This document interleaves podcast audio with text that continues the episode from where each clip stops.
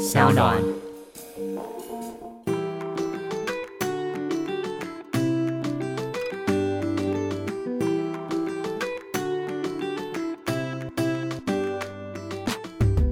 回到 Ivy 爱公威。今天呢，邀请到的是我们的斜杠主妇律师娘，欢迎。Hello，大家好，，Ivy 好，我是律师娘，现在大家也可以叫我斜杠主妇哦。真斜杠主妇这个词好新哦，我们听过斜杠，但很难想象斜杠跟主妇两个词可以放在一起。对，早期是听斜杠青年嘛，对你斜杠主妇这个想法是萌生在你心中多久了呢？大概最近大半年比较成型。嗯其实之前我有用另外一个品牌叫做娘子军，帮助很多女生去找到自己的定位，然后可能经营社群，然后找出自己的产品跟服务，所以可以做一些平常家庭以外比较不一样的生活的经营啦。然后后来我就一直想说，好像可以有一个更具体的理念去提倡它。后来我觉得，其实这几年斜杠这个名字还是蛮夯的是，然后就想到说，哎、其实我的客群里面很多主妇，然后就把这两个结合在一起。对，那你一开始成立的是叫做律师娘悄悄话粉砖，对不对？对，最早其实，在二零一四年底的时候，我就开始也是一个 Facebook 的资深前辈。对对对对，算 其实那时候二零一四年底，脸书已经算是在高峰的时候，对，是是对那时候蛮红的，就是像 iFit 啊，也是靠那个嗯嗯嗯就是等于是粉丝专业，对，经营的很成功。那我是那时候才接触到说，哦，原来脸书是可以成为一个行销的工具。是那那时候其实本来是待在我的老公事务所上班吗？对对对对，他当律师，然后我是当他的助理，嗯然后想说，哎，那不然看写这个会不会也跟呃事务所的业务行销有关？所以我就开始写一些跟法律、两性相关的一些文章。哦，所以一开始是由法律为出发点对，早年我几乎都是只有写两性婚姻法律相关的文章。那我大概写了两个多月，就有出版社突然私讯我说：“哎、哎你想不想出书？”嗯就写你这些东西，但你写书需要一个过程嘛，所以大概就是在大半年以后出书。对，那一年这样就是开始写之后，就有出版社觉得，哎、有人找你写，那我们也要找你写，就一路写写写，就在三年内出了五本书。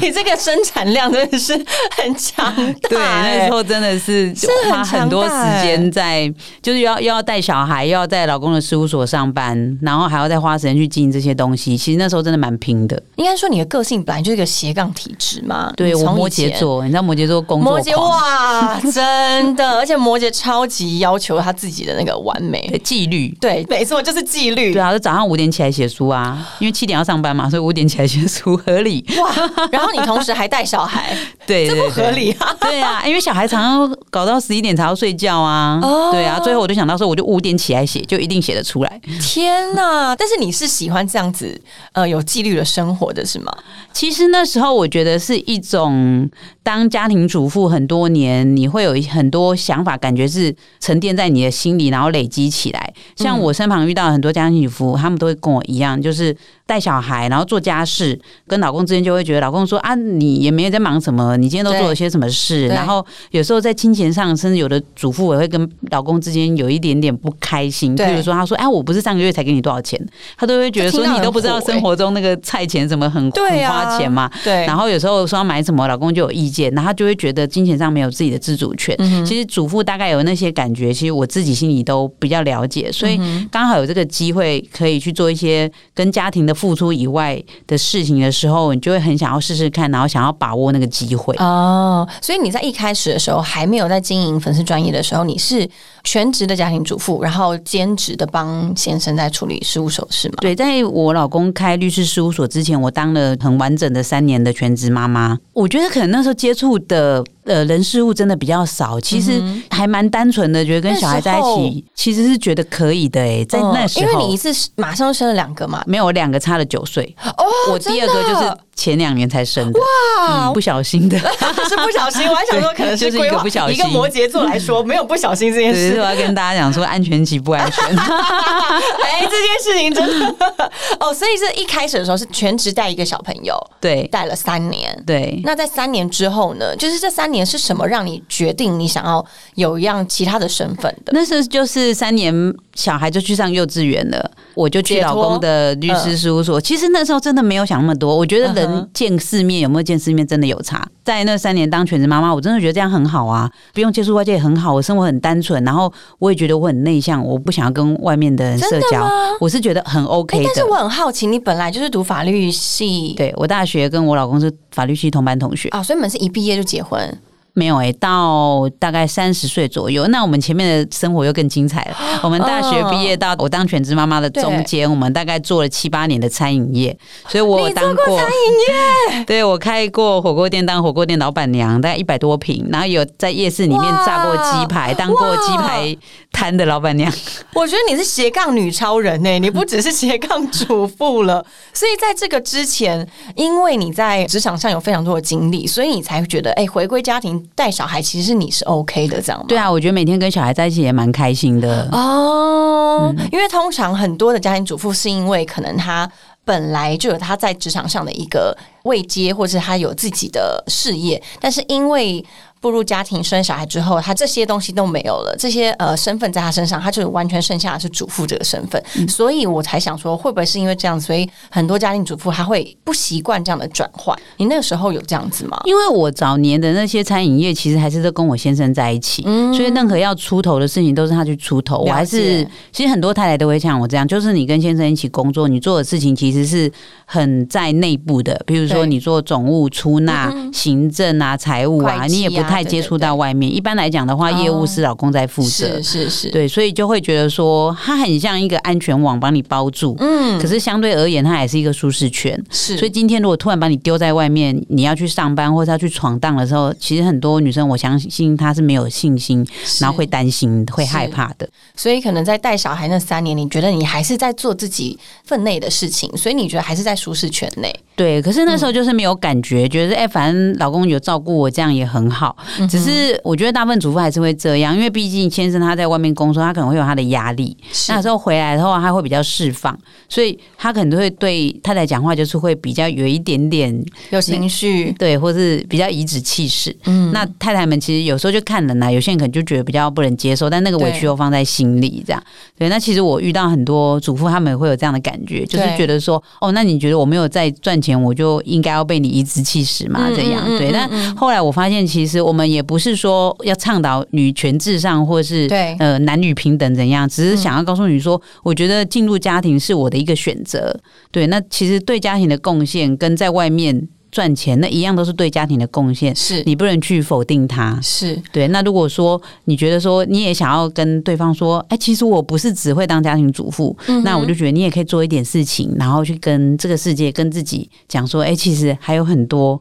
你可以完成的事情，你不是只会做家庭主妇。对，嗯所以你呃，律师娘是在开了粉丝专业，等于协助先生做行销这方面的时候，发现其实自己好像蛮会行销的吧？就是真的是意外，就觉得哎、居然效果还蛮不错。那越做有成就感的时候，你就越有那个动力，然后信心。所以我那时候就觉得说，行销它很像心理学，嗯就是消费心理学。是你去做这个行销的时候，你就在想说会不会中？我做对这件事情，就算，消费者想什么，对对对，啊，猜中的时候，你会觉得觉得他很很开有成就感。嗯。所以你是在慢慢做了粉丝专业之后，发现自己会行销。一路上以来，你从本来写的两性、法律的、婚姻的一些算是咨询吗？大家会来问你问题。嗯对，不那时候大部分我都是用故事的方式来去呈现，比那是我事务所的案例吗？不能是事务所，因为有那个客户的营业秘密的问题。是。对，所以我大部分都会从司法院会有一些判决系统，哦。你从里面可以找到一些判决的故事，然后再从那个去改编故事，然后再加上，因为我用女生的角度写，所以我把自己的感觉再放进去，嗯因为毕竟案例本身它会比较死板、比较硬嘛。对，那我会再把感情放进去，所以有的女生她就会觉得哦，听起来很有共鸣，所以快速的累积粉丝，真的就是在那前几年，就是专 focus 在两性婚姻法律这一块，那时候就是几年之内就累积粉丝很快，所以现在将近三十二万的人追踪嘛，嗯嗯但是大概有二十万左右都是在前几年累积的。是。那你在经营那一段时间呢、有没有遇到什么样的读者？他问你的问题是你至今印象很深刻的？我觉得有会有一个比较共鸣吧，或是同理心的，就是像台湾的社会还是比较有那种老公做什么就嫁鸡随鸡是这样，所以可能他跑去开餐厅，我就陪他去开餐厅。所以你会发现很多中小企业或者是一些比较小型的零售业，都是太太跟着先生一起做。对对，那我就遇到有一个类型的是，这个太太来咨询的时候，就是她一辈子都跟着老公一起工作，然后有一天老公可能就是。中年就招惊、出轨之类的，然后就哎、有了第三者，然后他就回来跟太太说：“我觉得我已经不爱你了，我想要去追求我真正爱的人，所以那我想要跟你离婚。那他们的事业是在一起的嘛？对然后他可能这个老公就索性，一般来讲都会老公登记成负责人，然后太太就是做一些财务行政的可。能就是员工这样子，。对然后我就遇过那个太太，就说她老公隔天就把公司的那个门禁锁换掉，然后跟所有的员工说我要跟太太离婚，所以以后老板娘都不能让她进来，也不能过问公司的事情。然后我们就开始打离婚官司。天然后哪他可能在那之前就已经有一些盘算的，所以他把钱全部都脱产啊，什么你说。先生还是女先生？先生，那他对太太来讲是意外啊，因为他有时候真的傻傻的在工作，他根本就不知道先生在外面干嘛。对，对啊，然后结果后来可能就是他要请求财产，也发现先生财产都脱掉了，然后而且先生还跟他打离婚官司，还。不给他小孩的监护权，那只能探视小孩。那瞬间你就觉得我钱也没了，青春也没了，小孩也没了，什么都没了。对，那很多女生可能她就会忧郁症啊什么，嗯然后自暴嗯自弃啊。对，那我那时候就会回想到说，哎、我那我跟这个女生有什么不一样？因为我也是在老公的律师事务所工作，而且我是这辈子的事业生涯都全部绑在老公身上。是那如果我老公有一天也是突然把钱都移走了，然后说我现在开始打离婚官司，那我的筹码是什么？天哪，对，然后就嗯所以你就觉得说立刻就把自其实它是一己放在那个很大的里面风险呢、是是是，对，然后这种案例其实你就会看越来越多，就是现在的男生嗯比较不像以前的男生那么有责任感。以前男生就是被教育说，啊，你就是要养家活口啊，爱小孩、爱太太啊，嗯，然后家庭要完整才是幸福。可是现在的男生很多不是，他到了四十几岁事业有成的时候，他就觉得说，哎、老婆，我觉得跟他现在谈不来，我我要跟那个觉得谈得来的红粉知己在一起。这是真的是，哎，我觉得好像真的很多这样子的案例，对不对？婚姻走到一段阶段，尤其是我真的也是看过非常多那种夫妻一起白手起家，然后一起打拼，但最后事业起来，然后家庭稳定以后，两个人却无法一起享受这样的幸福，这真的是让人家很不胜唏嘘。嗯，那这样子遇到这样子的案例，你当时只是怎么样给他一些建议的呢？还是其实我会跟他讲把说，自己的 自己的名字也挂在老公的那个公司身上？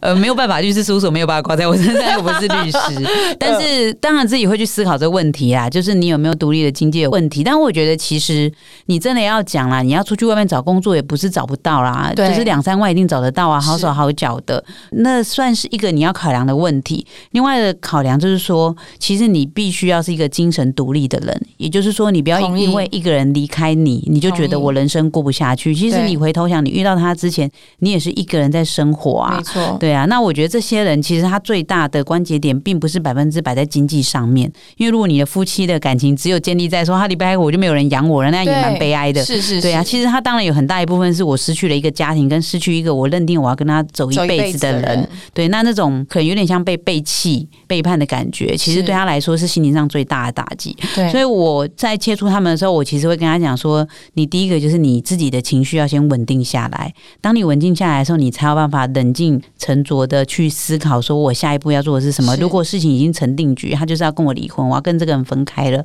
那我的经济要怎么走？我要跟谁住？那如果我要养小孩的话，小孩谁可以支援我？嗯就开始去慢慢去思考这些问题。那这些问题的前提都是你必须要把自己的情绪稳稳定下来，嗯对啊。所以其实我回头都跟他们讲说，先稳住自己的情绪，你必须要相信说你自己可以独立，不是一个人离开你之后你就没有办法过下去了。对，我觉得这或许是真的很难的一件事情。毕竟可能十几年、二十几年，他都是一直是生活在这样子被呵护的状态。有可能他也因为这样的状态，他自己谋生的能力已经开始退化了。但是你今天人生遇到骤变的时候，你必须还是要靠自己站起来的，对不对？对啊，对啊，其实也要想说，就算是夫妻两个走一辈子，也有人是不小心一个人意外就先走啦。对，那你还是会变成一个人啊。对，所以其实拥有一个独立的自己，照顾自己的心态，其实是非常重要。不管你的婚姻幸不幸福，没错。那如果你一直都蛮依赖的，比如说你一定要老公带你出去玩，你才知道去哪里玩，然后老公不在，你就觉得不知道干嘛，嗯然后你觉得你的人生都绑在老公小孩身上，那我觉得其实很多时候不只是你自己没有办法独立下来，也包括说对方其实会觉得很辛苦，因为他好像出去玩就要想说，那我没有带老婆去，所以像我老公出去应酬的时候，我都会带小孩去吃好的，对，然后跟老公说：“你放心，我们吃很好。嗯嗯嗯，对对对对，我有时候也觉得，虽然人家说呃夫妻同行，我觉得是一个呃精神层面上的同行，嗯，其实这样子就非常棒了，不一定要真的你的肉体绑在一起，嗯，因为我觉得很多时候两个人的共识是很重要的，但是你们如果很多时候。彼此依赖度太高的话，真的就像你说的，如果发生什么意外的话，你可能还没有办法好好过自己后面的人生。所以，是不是你在经营粉丝专业的时候，除了是一个律师娘的角色，其实我觉得你大部分可能是一个陪伴他们，然后呃，是一个心理咨商”师就是的角色，我老公，对不对我老公我帮我取一个绰号，就是“嗯妇女明灯”。真的耶，你是妈祖娘娘的概对念对对，我妈？祖娘娘我也被称过，而且还同样姓林，然后有个娘。哎、真的林默娘，真的，真的，真的！你刚刚有跟我们分享说，有些人会直接到你粉丝团然后讯息你说，哎、可以问事吗？可以蒙代机吗？太幽默，把你这边当公跟当庙。对啊，但我是不介意。我觉得其实可以提供人家一点帮助，甚至其实有时候他来问你，他其实真的是很迷惘。当然，一定是我有时候觉得啊，因为像我自己经营粉丝专业，然后当然不会像律师娘一样有这么多的呃专业的学士跟学历去支撑给大家的回应。但是很多人问我的感情的问题啊的时候，我有时候都会觉得我对他们来说是一个完全陌生的陌生人，但他们愿意把自己内心最深处、最痛苦、最脆弱的那一面展现在我面前。第一是因为他们真的很需要出口，其实我们就是当他一个情绪的出口跟诉说的对象，就是一个很好的安慰。对我，我最近还有一个很特别的经验，是一个也是律师娘，就是律师的太太，跑来就是私讯我说，我可不可以来找你聊聊，就是身为律师娘的一个心路历程，是。好像。我们比较能够理解他的心情，因为律师这个行业，我想我猜测了，因为我没有嫁给别人过，也是，对，那呃，我觉得跟律师当伴侣，跟其他职业当伴侣会有一些些差别，就是律师他们已经血液里面有那种战斗的灵魂，反正他们出去就是要打架嘛，那个叫做修帕给啊斗鸡这样。是 对，就是战斗的灵魂，所以你会跟他很难沟通，因为你的沟通里面只要带有一点点让他觉得被挑衅到的感觉的时候，他的整个战斗魂就起来了。对所以我真的是一个机制。我每次跟我老公吵架都超后悔的，因为他就是要一定要吵赢你的，而且他即便伤害气氛、感情都没关系，他的最后结果就是要要赢赢。对，那你就发现说这个结果不会好，因为不会开心。对，对所以我每次都是，反正就会避免跟他吵架，因为就觉得说吵到最后都没有什么好结果。所以你自己也是从中知道了一些怎么样跟律师相处的一个相处之道。对啊，不其实我觉得粉丝给我的一些，虽然他们是在问我问题，但是在他们剖析自己的过程中，我觉得其实自己也蛮有收获的。嗯，你也会开始反思你自己的人生。对呀、呀、对呀、我说，哎、我其实因为你用客观的角度去看他，是你就发现说，哎、其实我应该用一个客观的角度去来看自己的一些感觉跟情绪，你就比较不会那么感性。所以你的 EQ 很高哎、如果自己的先生是一个律师，然后他跟你吵架的时候，永远只是为了赢，对，就是不要吵，真的是制造麻烦。对，因为你的对手实在太强了。对啊，对对对，跟对啊，他讲所以你是讲超，后悔。我一开始为什么要找他吵架？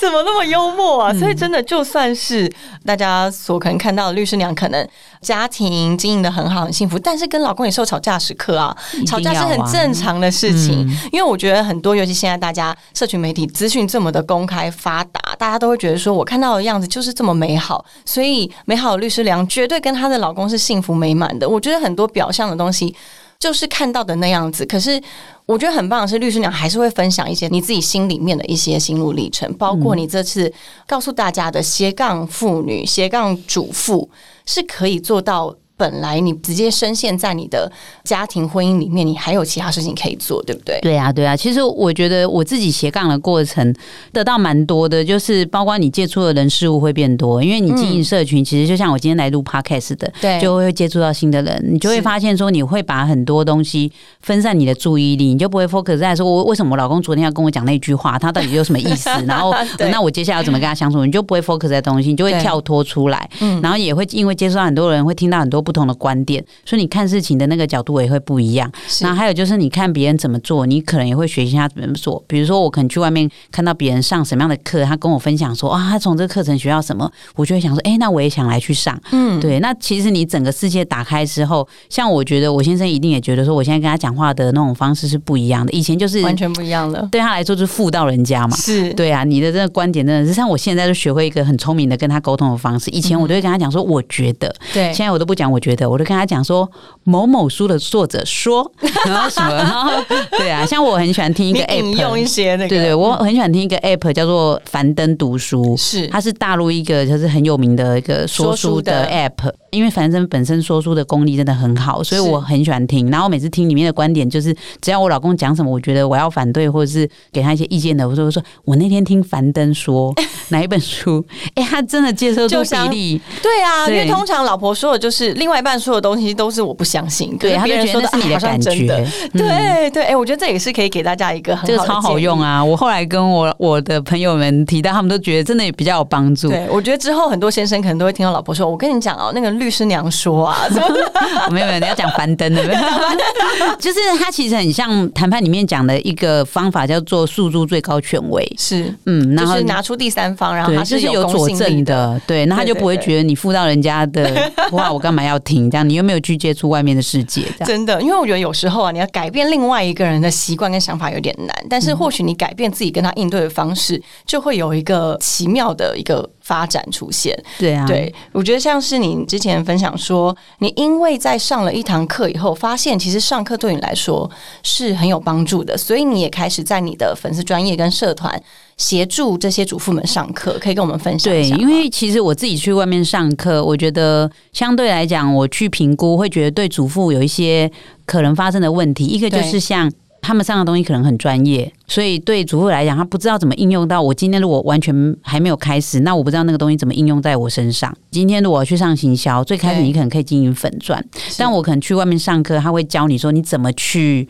课程会是整套的，说他从怎么教你建立网站，然后怎么做 SEO，就是关键字优化，啊，教你流量，教你投放广告。那我觉得一开始主妇其实不会用到那些，是。那你上了上着你就觉得很疲累，然后这个东西不是我要的，跳过。那你会觉得哇，这开始好像很困难。对，那像我开的课程，我就会。以一个主妇刚开始要创业或建立自己的品牌为方向，所以我在跟讲师谈说我们的课纲的时候，也会去考虑到这一点，就是量身为主妇定做。对，一个是内容，然后第二个就是上课的时间。那我如果说安排课程给主妇上的话，因为我知道他们早上要送小孩上学，对，下午要接小孩放学，所以我觉得安排在类似，比如说九点半送完小孩上学，嗯，然后呃下课时间可能是三点三点半左右，因为小孩四点放学嘛，那你就来得及去。接小孩，那外面的课程也不会考量到这个，他就想说，我就是几点到几点嘛。他五点下课，可能很多主妇他就要提前下课去接小孩。那如果你有什么不能接小孩，那可能家里又怪你说，那你上那个什么课有用吗？为什么要耽误小孩的时间？嗯，对啊，这个也是一个考量。那还有，我觉得一起上课的同伴也有差。像我去外面上课的时候，有的课程他其实跟你一起上的是高阶经理人，是或者是他是专业人士，是医师，是律师。然后我有遇过那种去检察官啊去上的课，但但是你可能就会觉得格格不入，他们都好会哦，然后上课的表现也很厉害，对啊。可是如果说我今天开的课，因为我是专门佛主妇的，所以我他身旁遇到的就全部都是主妇。所以像我最近开的娘子军英文课就是这样啊，就每个人自我介绍的第一句话一定是说 I'm a housewife，全部都是 housewife。对啊，哎，我就觉得哎，你就会觉得很开心，因为而且我觉得是一个舒适的状态吧，尤其是如果尤其是如果我们现在是鼓励家庭主妇可以走出去，但是第一步一定都是。是我觉得是慢慢来，是学习最快的方式，嗯就是让他是在还是舒适的环境，只是他改变一些他学习的方法，可能就像律师娘说的是参加一些课程。那你的课程里面，他是还有安排像什么样子类型？你觉得是适合主妇去上课的？就是要看你想要，因为我主要是鼓励主妇去斜杠嘛，所以你要学的最基础就是，比如说你要找到自己的定位，嗯哼所以我就我开课，就是教你怎么去经营个人的品牌，定位自己的品牌，然后有一些工具类的，像是怎么经营粉砖，然后怎么经营 IG，然后还有怎么用手机拍出美美的照片，有啊真的有有有，哎啊那很个课很受欢迎。真的哦，嗯我觉得这个是一个现在时下，我觉得有时候也不一定真的有追求要有什么目的，比如说一定要成立一个。多么知名的粉丝团，我觉得其实这是因为学习的过程就是一个非常疗愈的一件事情。对对对，我觉得学习是就可以让你很开心，然后又可以交朋友。对啊，所以那哪些领域你觉得适合主妇妈妈们去接触？我觉得你可以去想想，比较跟你的身份符合的，那对那个追踪你的粉丝来讲，会更有共鸣，或者是会觉得比较跟你的那个形象相符。像我最近访问的一个斜杠主妇啊，是她其实是有在上班啦，对，嗯但是她做的一个斜杠，就是她那时候可能也是家庭的一些事情，所以她就想要疗愈自己，她就做有个东西叫做造型餐，就是说。啊，你说像日本妈妈都会做一些什么面包超人的那个，对对对对对，啊她就做那个，很厉害耶，他就做那个，然后放上。其实他一开始真的没有要经营什么、哎，他就是把它放上自己的个人脸书。对可是因为会被分享，就会出现一些陌生的网友去加他好友，然后私讯他，问他说：“哎、那你那个怎么做的？哪一个嗯部分是什么东西做的？”然后后来就想说，他不想要混在一起，所以他就干脆就另外再开一个粉钻，然后开始专门放这些东西。嗯结果他大概经营一年哦，就四万粉丝追踪。哇，对啊，没有下广告就自然增长到四万粉丝。很厉害耶，而且他跟我说，他现在接一些商业的配合合作的话，一个月大概可以稳定站在三万左右。很棒哎，对啊等于是一个支撑你之后成为一个独立的个体。对呀、对对但是他其实他这个过程就是做他的造型餐给小孩吃，所以他的粉砖就叫陈妈妈的儿童餐二点零。对，那你会觉得陈妈妈跟她的形象，对跟她创造出来的产品，整个是很符合的。因为是陈妈妈如果卖电机产品，就不不太有想象空间。是嗯这样，另外还有一个斜杠主妇，是她本来是。立定自己要当全职妈妈，所以他就带小孩到处去上才艺课。嗯。就他就上到有一个课是涂鸦，是。他就发现涂鸦很好玩，但是他过去的历程里面都跟美术没有任何相关，没有科班，没有上过课，然后也没有接触过，也没有美术的天分，可他就觉得哎、诶涂鸦好好玩哦，所以他就自己跑去考了一个修这个涂鸦的师资。培训你怎么成为一个涂鸦老师，对。然后就后来就自己在家里开一个工作室，然后开了之后就教小朋友们，对，而且因为他的小孩也还没去上学，所以他的小孩就是可能两三岁，他就让他在教室里面帮忙，所以哇，好可爱哦。对，那他的斜杠就是 除了带小孩之外，他就是做一个涂鸦老师。对，嗯，我觉得真的是每一个人都不要小看自己，不要低估自己，因为很多人他可能会觉得我是一个没有才华的人，我也没有兴趣，但是其实就像呃律师娘说的，你在上课的过程中，或是你在发掘自我的过程中，你可以慢慢找你自己的兴趣。就像刚那位妈妈，她本来也不知道她自己会涂鸦，可能也不知道自己手艺这么好，可以做这么可爱的卡通。对他们其实都没有任何相关的背景。对，那我觉得真的最厉害的就是我自己认为啊，家庭主妇其实是很厉害的一个生物、欸，嗯真的，她什么事情时间又管理的好，又可以照顾里，又可以照顾外，老公情绪也要顾，自己情绪也要顾，嗯，对不对？我觉得这真的很厉害。对。那你自己觉得你自己以前是当个全职妈妈，现在其实有点像职业妇女了吧？嗯你觉得差异呢？这两个角色，你相我比较觉得说世界是被打开了啦，因为以前真的想法就是很单纯，就觉得带小孩相夫教子。那如果你要相比的话，过去的我其实你没有接触过就没有感觉，可是对它有点像回不去了，就是嗯你就会觉得很多事情你想了解、想知道、想要去做。像我现在就是呃，心里最大的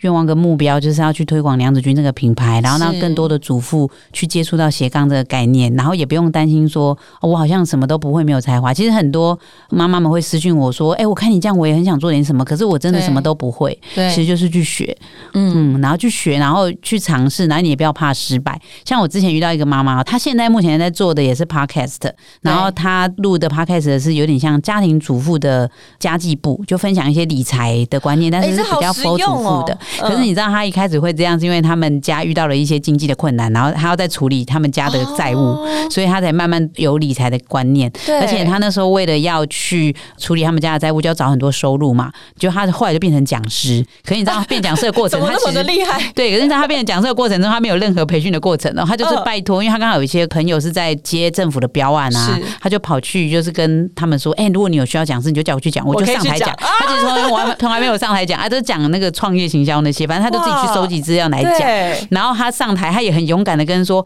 我老实告诉大家，我是第一次上台讲话。” 哎呦，可是他就会把他我自己做生意啊，因为他家里做生意，他也是有经验的啦。对，因为他不他们家就是做生意，然后失败，然后就是负债很多，嗯嗯嗯嗯对啊，所以他可能做生意的一些美美嘎嘎，他就可以分享给大家。对但我说如果讲的不好，请包容，因为我第一次上台，所 以他就勇敢的站出去，迫不得已啊，因为要帮家里还债啊对啊，他一样也是走出去，所以其实他过去也没有当讲师的这个理念，我自己也是啊，我以前当全职妈妈，后来我也是到很多地方去演讲。演讲包括一些大企业，像红海那些，我也去演讲过。嗯嗯嗯可是，在那之前，真的你很难想象一个全职妈妈站在台上跟企业的人去分享一些事情。是，嗯真的是，所以呃，我觉得就像我们说的，不要小看自己之外，真的人有无限的可能呢。那你可以跟我们分享一下你的娘子军课程这个社团的全名是什么？大家可以在哪里找得到？因为我那时候当初是觉得说，只要主妇需要什么，我就去经营这样子的社团。所以现在以娘子军为名的话，你在脸书上面搜寻，其实可以看到蛮多社团，大概十几个。哇但目前比较互动比较多的几个，就是一个叫做呃娘子军不能不知的婚姻真相，里面大家会在讨论婚姻。是然后还有一个创业共学团会发布我们平常创业的课程的一些讯息，是然后还有读书会，读书会会分享一些书籍的内容。嗯对，那最近还有一个蛮夯的是叫做“一日丢一物”的换物政务社团。哦，这好棒哦，我想加入。它大概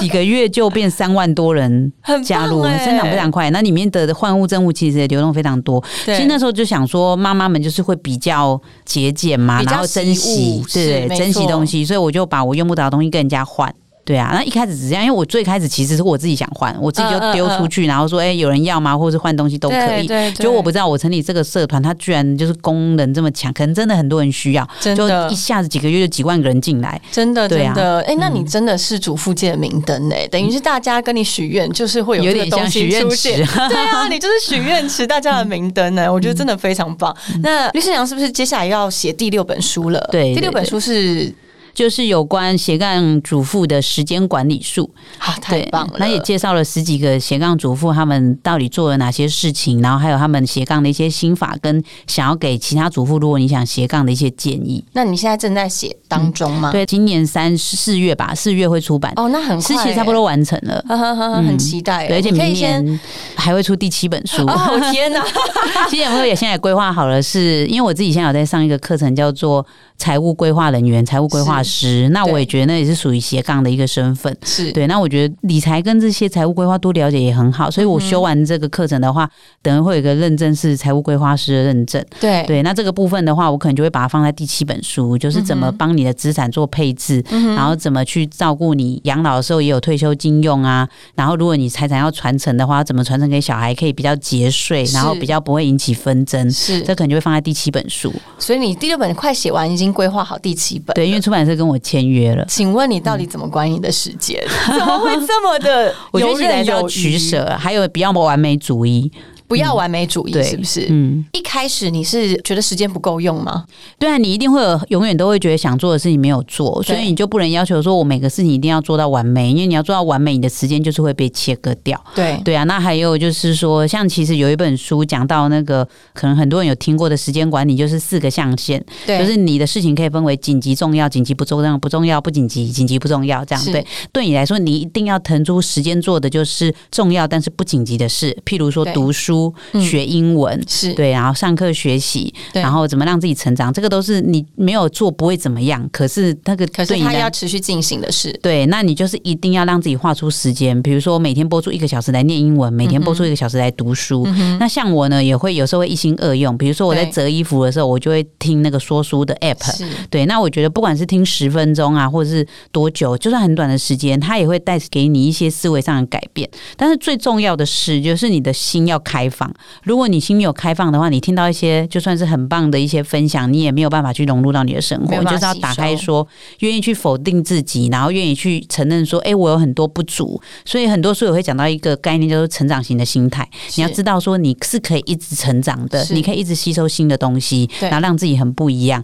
那你就可以打开自己的心，让那些想要进入你的好的东西进来。今天真的很棒哎，听到律师娘这样的分享，我自己也收获良多。因为我自己也认为我是一个持续在学习成长的人。就像你说的，我们要有成长型的心态，因为我们真的不能停止哎，因为还有人生还有这么多这么美好的事情等着我们去发现。对啊，每天都要过过得开开心心。真的，今天谢谢律师娘。如果大家对律师娘今天我们聊的东西有兴趣的话，可以到她的粉丝专业，然后上面有非常多分享的一些资讯跟讯息。我们谢谢你，谢谢拜拜拜拜